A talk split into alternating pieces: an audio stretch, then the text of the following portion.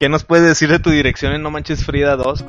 Bienvenidos a Pláticas Creativas. Invitado de hoy, Negro Deus, actor, director y músico, que nos va a platicar el día de hoy eh, algunos consejos para creativos.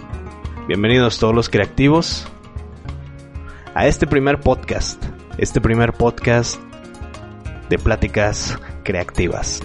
Soy Gustavo Vázquez y comenzamos.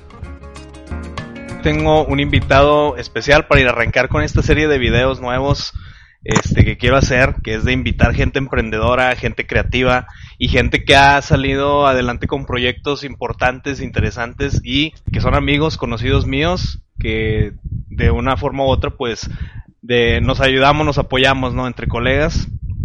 Y uno de ellos es Negro Deus, que está aquí conmigo el día de hoy. ¿Cómo estás, Negro? ¿Cómo andas? Eh, pues muy, muy bien. Muchas gracias, por la invitación. Estamos ansiosos, emocionados y, agradecidos por ser invitados de tu programa y arrancar con este tema tan interesante que no cualquiera se pone a pensar, que es la creatividad. Muchas gracias, hermano. Gracias, no, a ti, a ti por, por este, darte el tiempo ahí. Ya vimos que estás ahí con, la, con tu moto y estás ahí, estás con las plantas y todo. La moto. aquí pasando un momento en el hogar, este, pues para respirar, ya sabes. Me gusta un poco esto de las plantas, pero pues ya, estaremos bien. Exacto, sí, no, plantas este, saludables. Gente vegana, saludos. Eh, bueno, y lo que te digo, la idea de, de, esto es conocer un poquito de, de, dónde viene Negro Deus, o sea, de cuáles son tus raíces. A ver, ¿cómo empezaste tú en este mundo creativo? Es bueno, yo creo que el inicio, el inicio de la mente creativa eh, se remonta a la escuela. O sea, en la prepa, en la secu, te dabas cuenta que, que, que había lenguaje que no comprendías y había otro que masterizabas, ¿no? Yo creo que, por ejemplo, pues yo era muy tremendo en la, en la escuela, no te voy a decir, no vamos a llegar a detalles de las diabluras, pero sí hacía mis diabluras. Y lo que quiero decir es que me las ingeniaba y éramos creativos a la hora de hacer estas travesuras. Y te das cuenta porque niños no lo hacían, otras personas no lo hacían, otros, otros compañeros no, no ideaban estas bromas, estos chistes. O sea, que cabe recalcar que lo que hacía o lo que me refiero eran estas canciones, por ejemplo. Escribíamos canciones de todo el salón y nos burlábamos de uno y cada uno de todos nosotros y era una canción que podías cantar. Si pues era la intención, ¿no? De que escribir una y empezábamos a hacer ese tipo de cosas que eran como, pues no sé, como... Improvisaciones, ¿no? Totalmente improvisación, pero resultado de este estrés en el que estábamos viviendo, que era la clase diaria, y nosotros empezábamos a hacer, a hacer uso de la creatividad para reírnos, para mantenernos un poco como, como frescos ante ese tema de que ya viene la maestra, ya viene el director, ya viene la tarea, todo esto, ¿no? Y nos funcionaba, yo me di cuenta de eso porque hacíamos muchas caricaturas, muchas esto, historietas. Por ahí un gran amigo, este Alejandro Saldaña, baterista de Los Margaritos. Uh, este viejo. Saludos a los Margaros. Este viejo y yo nos aventábamos unos storyboards, unos pues eran cómics, o sea, nos aventamos historias de la maestra cuando llegaba, del director si regañaba qué pasaba si un dinosaurio ahorita aplastara a la escuela y matara a niños, maestros y a todo. Entonces éramos así, éramos una unas cosas muy locas que tengo por ahí, de hecho los tengo guardados, esos cómics. Nos llegaron a quitar libretas, porque eran libretas enteras de historietas, güey. Eran libretas enteras de historietas y nos las la quitaron, ¿no? Y por ahí las robé. Y bueno, todo un tema. El caso es de que ahí, ahora me doy cuenta que el inicio creativo es ahí. ¿Sabes por qué? Porque ahora que dirijo estos proyectos de cine, por ejemplo, donde necesitas de un storyboard sí o sí, y donde si no tienes un storyboard, te cuenta que estás patinando así gacho de que no, ¿sabes? O sea, el storyboard es el mapa, es el mapa conceptual, no es el mapa conceptual específico, sino es el mapa visual de dónde se ven estos personajes, qué pasa en ese momento. Ya el detalle y aterrizar estos cuadros, porque son cuadros, ese es un cuadro y, y dibujas de dentro bueno, ya es cuestión de todo un equipo de trabajo, pero ahí empieza todo, ahí es, y la facilidad, la rapidez de llegar a estas historias rápido, la importancia de, poder aterrizarlo, pues es eso, ¿no? Yo ahí entendí, me di cuenta que ese era el inicio de la carrera o de la bomba creativa, ¿sabes? Ahí aplica lo que te decían, por ejemplo, no sé, en matemáticas, es que algún día lo vas a usar y uno siempre, nah, hombre, ¿cuándo? Entonces, sí, sí aplica realmente, pero obviamente depende de para dónde te vas inclinando tú ya más, más adelante, ¿no? Total. Entonces ahí ya te das cuenta que sí, sí nació de ahí. Porque sí es igual una creatividad, como lo decía, por ejemplo, no sé, Jim Carrey, te pongo un ejemplo así muy general. Que él decía, no, es que yo imitaba a los maestros y les hacía ahí las voces y, así, o sea, así empiezan, muchos así empezaron y muchos así, esta es su historia, ¿no? Y eran los que no les iba bien en otras materias y en aún así, y es como que decías tú, oye, estaba muy raro, pero me, me, y aparte no es muy bien, no es comprendido tampoco, el creativo. Y de hecho del canal va de eso, de que, oye, soy un diseñador, pero todo el mundo dice que pues trabajamos en McDonald's. Te empiezas a, encasillar y dices tú, y yo conozco muchos diseñadores que son muy chingones también y que dibujan y todo. Y pues no, se quedan encasillados. Entonces, eh, muchas veces también siento que el creativo es, tienes que saberte mover. O sea, saberte mover, no encasillarte nada más, ¿verdad? ¿Qué nos puedes dar ahí un consejo para la gente que se queda? No, sabes que es que yo estudié, yo estudié esto, y pues no sé, siento que no, no es lo mío y luego ya se agüitan y ya no quieren seguir, ya no como que ya se paran ahí, ¿no? Consejo número uno, la mente creativa no puede ser encadenada, no debe ser encadenada y a veces cometemos el error de casarnos con el proyecto, no digo con una empresa o con... Fíjate que sí aplica también en empresas y todo. Te casas, ¿no? Con, un, con una empresa, ¿no? El caso es de que tu mente se enfoca a un solo objetivo como en la batalla de Son Gohan contra Vegito 2, fase 3 lunar. Son Gohan enfoca todo su toda su fuerza contra el enemigo, pero sus ataques pierden energía una vez que los quiere disipar, una vez que quiere cambiar de objetivo, sus ataques pierden fuerza. Entonces, ¿qué es lo que sucede? Es lo mismo. Tú, tú te enfocas en un objetivo, tiras todo, todo, toda tu, fuerza en uno y empiezas a perder el enfoque para los demás objetivos. Y a veces uno se satisface más cuando cumple con objetivos, no tanto por el dinero. O creo que esto es algo característico de un creativo, de una mente inquieta, que lo que busca es terminar estos objetivos, acabar con esos enemigos, completar estos quests. No tanto vas por el, efectivo que te entrega, sino por el hecho de decir, obtengo esta experiencia, tengo este nivel de experiencia, subí de nivel porque hice este, esta cantidad de, de quests.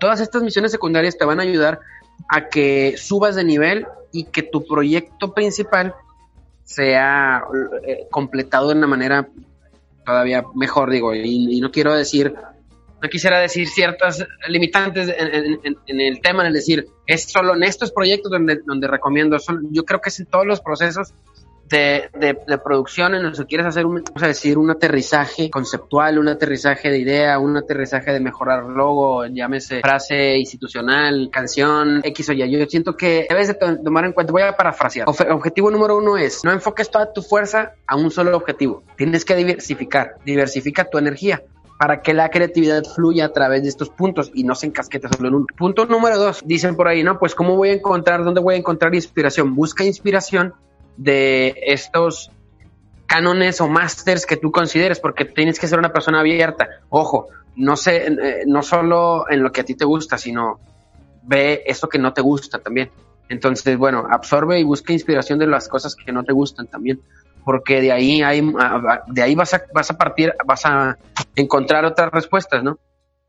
Y punto número tres, sé valiente, porque un creativo tiende a tener miedo de lo que dice, lo que hace, ya que a veces entra en conflicto con las personas con las, contra las que vas, ya sea un cliente o ya sea para justificar X idea o así.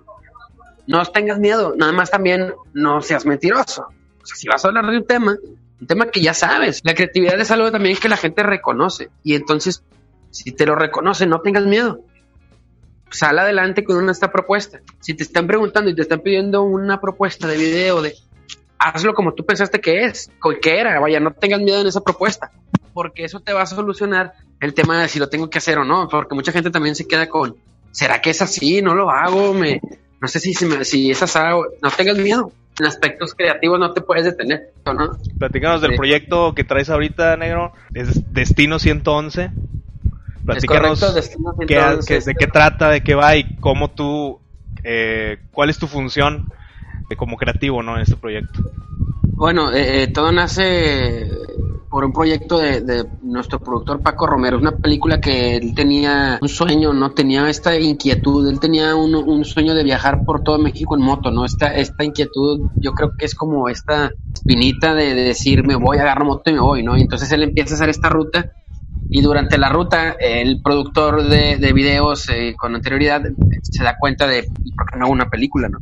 Y empieza así la película, el, perdón, empieza así la, la idea de hacer una película. A mí me llaman, eh, esto estoy hablando hace dos años, me llaman en 2018 y me dicen, negro, traemos esta idea, una película de un chavo que viaja por, el, por los pueblos mágicos de la Me invitan a la película y yo digo, no, no puedo, no, no soy. Yo no puedo ser, soy comediante, yo soy eh, crítico de videojuegos, yo soy nos dices, Que ahorita nos platicas también esa parte, Yo no, comí ácido en el baño, yo no soy el de Café Tacuba, yo no... Gente me caga que me confundan con el de Café Tacuba, porque no me confunden con... Lo que pasa es que antes mi carrera, mi carrera de comediante y mi carrera de, de, pues, de productor, tema que podría no ser apto para toda la familia, porque yo tenía un, tengo un humor y tengo un nivel de, de comedia que no es para niños, entonces... Fumo cristal. Y fumo del más puro cristal. Pero mamá. O sea, yo quise ser fuerte también y le dije algo así como, yo fumo hierba. Se me regazo. Me dijo, mira, imbécil. ¿Cómo, me vendría, ¿Cómo vendría a pedirme a alguien hacer una película o ser parte de un proyecto que tiene que terminar siendo para, para la familia, no? Entonces, obviamente, cuando llegan con la propuesta, yo digo, ¿sabes qué? No puedo, pues estoy todo tatuado, yo viejo aquí. Eh, mi comedia es, burda y esto y lo otro, y es crítica social, y es, ¿no? cuál es un tema que no, no iba a entrar tan fácil. Y me dicen, no, güey, es justo lo que buscamos. Necesitamos el efecto de un artista que va a vivir una transición. Eso, eso es todo bien interesante. Eso me lo comenta el, productor y el productor me dice, estamos buscando que alguien haga, viva esta experiencia, ¿no? La persona que iba a ser nos canceló y urge a alguien, ¿no? Eso lo vi como un reto, güey. Dije, ah, chinga, o sea, va a haber aquí una trascendencia porque vamos a ir a Teotihuacán, me explicaron más o menos el tema y bueno. Eh, ¿Qué pasó, Diego? ¿Ya te vas? Me olvidé mi pase. Ah. No lo puede dejar pasar, señor. Señor, llevas una semana en la habitación. Necesito que la dejes hoy. Te prometo hacer algo tranqui. Nos arrancamos, grabamos el primer tráiler y nació esta película. Dentro de la película yo soy protagonista, ¿no? Conforme el paso del tiempo y vamos avanzando entre los estados, la ruta se torna bien cabrona, se pone bien difícil, la gente no se entiende, típico de una producción, se empieza a hacer un cagadal, se empieza a hacer un desmadre, se empieza a hacer un desgracie y se bajan del barco todo la producción. Te estoy hablando de todos, hasta el que carga, el último que cargaba los cables dijo, ¿sabes qué? Yo no quiero propongo la idea de por qué no dirigimos dirigir nosotros, o sea, yo y Paco, que éramos yo y el productor, solo quedamos productor, yo, sin camarógrafo, sin cámara, sin nada. ¿Qué hacemos? O sea, desde que llamamos, llamamos, o, o la dirigimos nosotros. La dirigimos nosotros en cuestión de tomamos las decisiones nosotros, tres y ya, ¿no? De alguna forma. Empecé a tomar batuta de la historia, empezamos a grabar como se debía, una historia que a través de los ojos que yo estaba viendo dije, eh, güey, si vamos esto y esto y empezamos a solucionar y a solucionar y a solucionar, agregando partes a la historia. Estábamos rodando y eran cosas como, eh, güey, y si, y si entonces mejor tal y tal y tal, para función del costo. De, por ejemplo, una narrativa distinta en la película, un enfoque que fuera aterrizado, realista, porque, por ejemplo, no contábamos con el apoyo, no contamos con mucho del apoyo de actores, productores pesados que sepan que todo muy independiente, donde estamos nosotros tomando las riendas de las decisiones de dirección, dirección de fotografía, dirección de arte, guion, script, todo el tema. Esta es nuestra gran película y estamos haciendo como 10 películas en esta película. Entonces, ya dos años de trabajar y empiezo, empiezo a tomar más decisiones y hasta que me voy de, de actor a director. Ahorita soy direct, codirector del proyecto con Paco Romero pero bueno, básicamente, pues Paco permite que yo tome mucho, permite que tome mucha decisión dentro de lo que se va a hacer, porque compartimos la misma visión, que es muy importante. Una vez que compartes la visión con la gente que está arriba del proyecto, todo lo que está abajo va a fluir. Ya no vas a temer en que si toma una decisión es para es una sinergia. Eso es lo que, lo que tal vez podemos destacar de esta función. Que, que cuando hay sinergia dentro de los elementos del proyecto, es, es bien fácil avanzar. Entonces, ahora que ya tenemos la atención del Estado, tenemos la atención de la gente un poco, empezamos a sonar un poco más en redes y a reconocer el trabajo que estamos haciendo, pues tiene peso ahora sí todo lo que traemos y de alguna manera, pues las decisiones efectivas que tomamos por ejemplo, una decisión chingona que tomamos, que fue el hacer este símbolo, un guiño del proyecto. Cuando la gente se toma la foto, hacemos esto. Ah, de Destino 111. Vamos a hacerle así y todos salen en la foto así. Entonces se ve de identidad y se ve que es, pertenecen a un grupo, pertenecemos al grupo de Destino 111 cuando hacemos esto. que se identifique la raza, estrategia de publicidad, marketing ahí que estás metiendo también, digo, por viéndolo así de lado.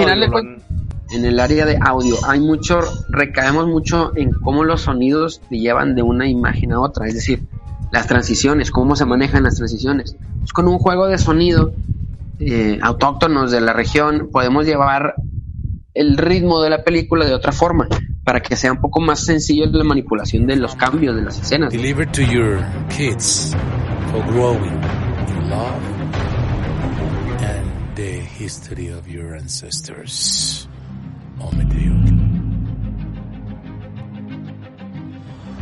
Pero que se ve reflejada desde de, pies a cabeza en la película. Entonces, eh, la parte de la dirección yo creo que ha sido como algo que no me esperaba poder desarrollar, pero que converge en todos los puntos donde he trabajado, porque pues bueno, he hecho audio, tengo mi proyecto musical, ¿verdad? He diseñado eh, para bandas, he grabado discos.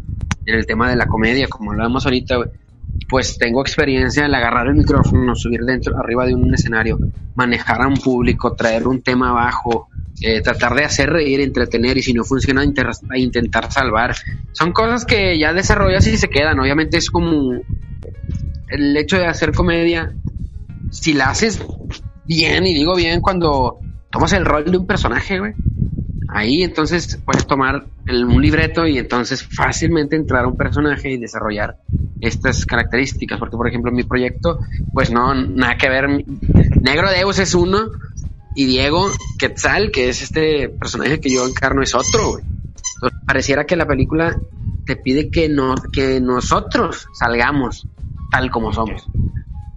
Que eso lo, definió otro de los actores, Angelo Salais, él fue quien dijo este concepto, dijo, es que esta película te pide a ti, como persona, salir a, salir de ti, o sea, ser, ser tú realmente, ¿sabes? Como romper la cáscara para salir y tus miedos romper y acabar con dudas y ta, ta, ta. Y al final esa emoción se, se graba en la película, en la cámara, se captura en, la, en el visor de la cámara. Y eso es algo bien loco, ya no, yo plot twist ahí. hablando. No, habrá, está, no habrá un plot twist ahí que esté planeado. Eh, estaría muy loco, estaría muy loco que haya un Se acaba el vato. Esto es, this is a movie. Qué, y el vato así, y todos, what? Y ya, güey, todos voltean, rompen la cuarta pared y se acaba todo. Sí, la de la montaña sagrada, pero bueno, es un plot twist que me acuerdo que está súper así. A lo mejor, digo, ahorita Destino 111, ¿cuándo sale? ¿Cuándo tienes fecha de...? ¿O tienen alguna fecha ya? está programada para fines de este año, inicios del que viene, mediados del que viene.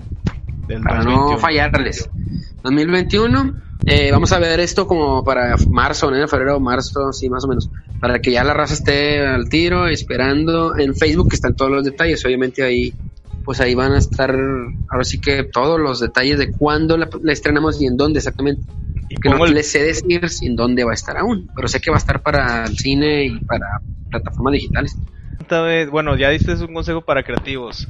Ya vimos como que tu, cómo fue tu cómo llegaste hasta donde estás ahorita con Destino 111.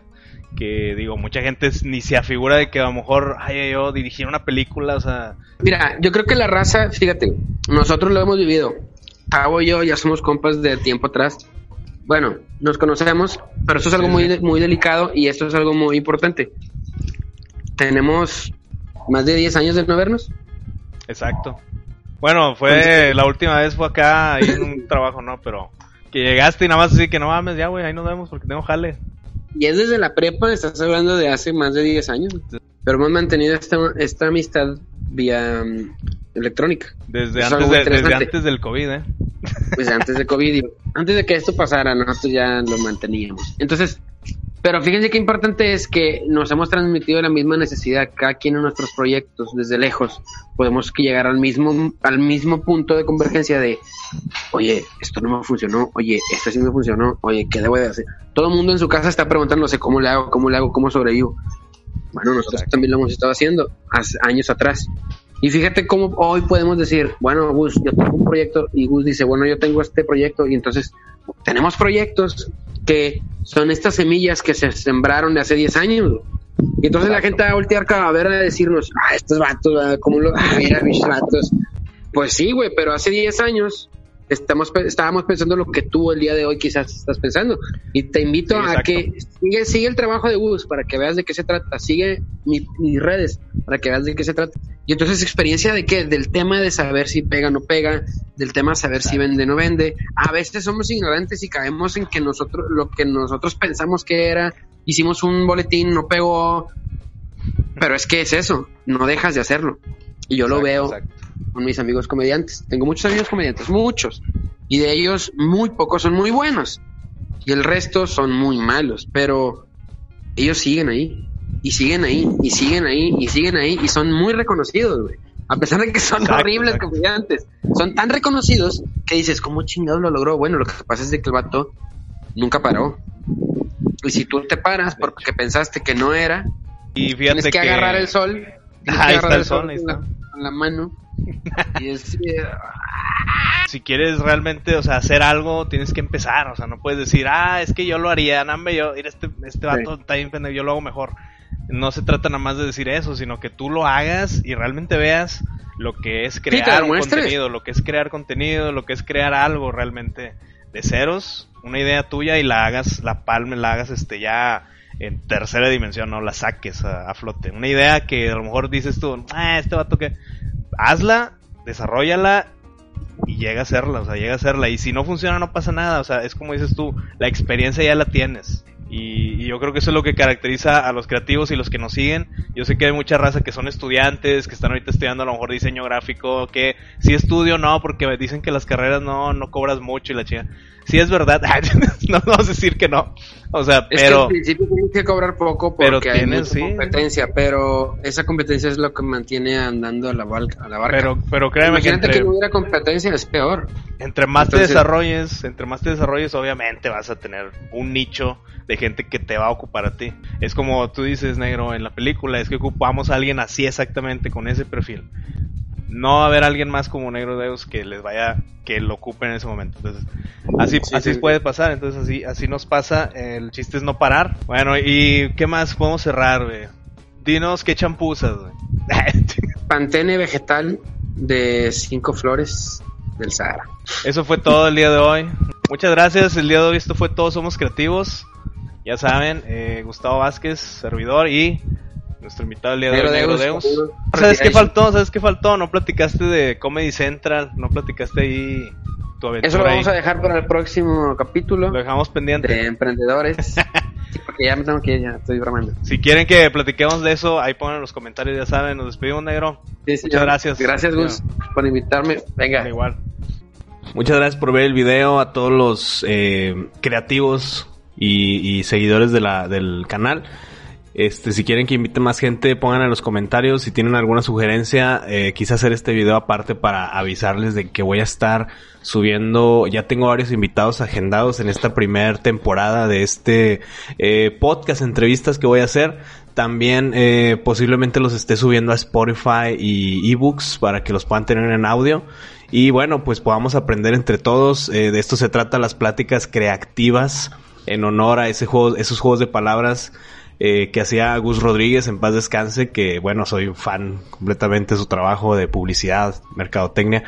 Y este, pues, espero esto, este proyecto eh, le ayude a la gente, a, a, ti que eres estudiante, a ti que a lo mejor ya estudiaste una carrera y aún estás como que divagando ahí de que sí, tal vez, tal vez quieres estudiar otra carrera o tal vez esto no era lo mío y ahora siempre he tenido esa, esa esa cosquillita de hacer algo diferente a los demás, ¿no? Crear algo. Entonces, eh, creadores de contenido, youtubers, si quieres, lo que se te ocurra, tiktokers, ya todo lo que hay ahorita, eh, son bienvenidos y les agradecería que me dejaran su opinión en los comentarios, que se suscriban, obviamente, para que me puedan apoyar a seguir creando este contenido. Soy Gustavo Vázquez y ya se las Amors, todos somos creativos. Hasta la próxima.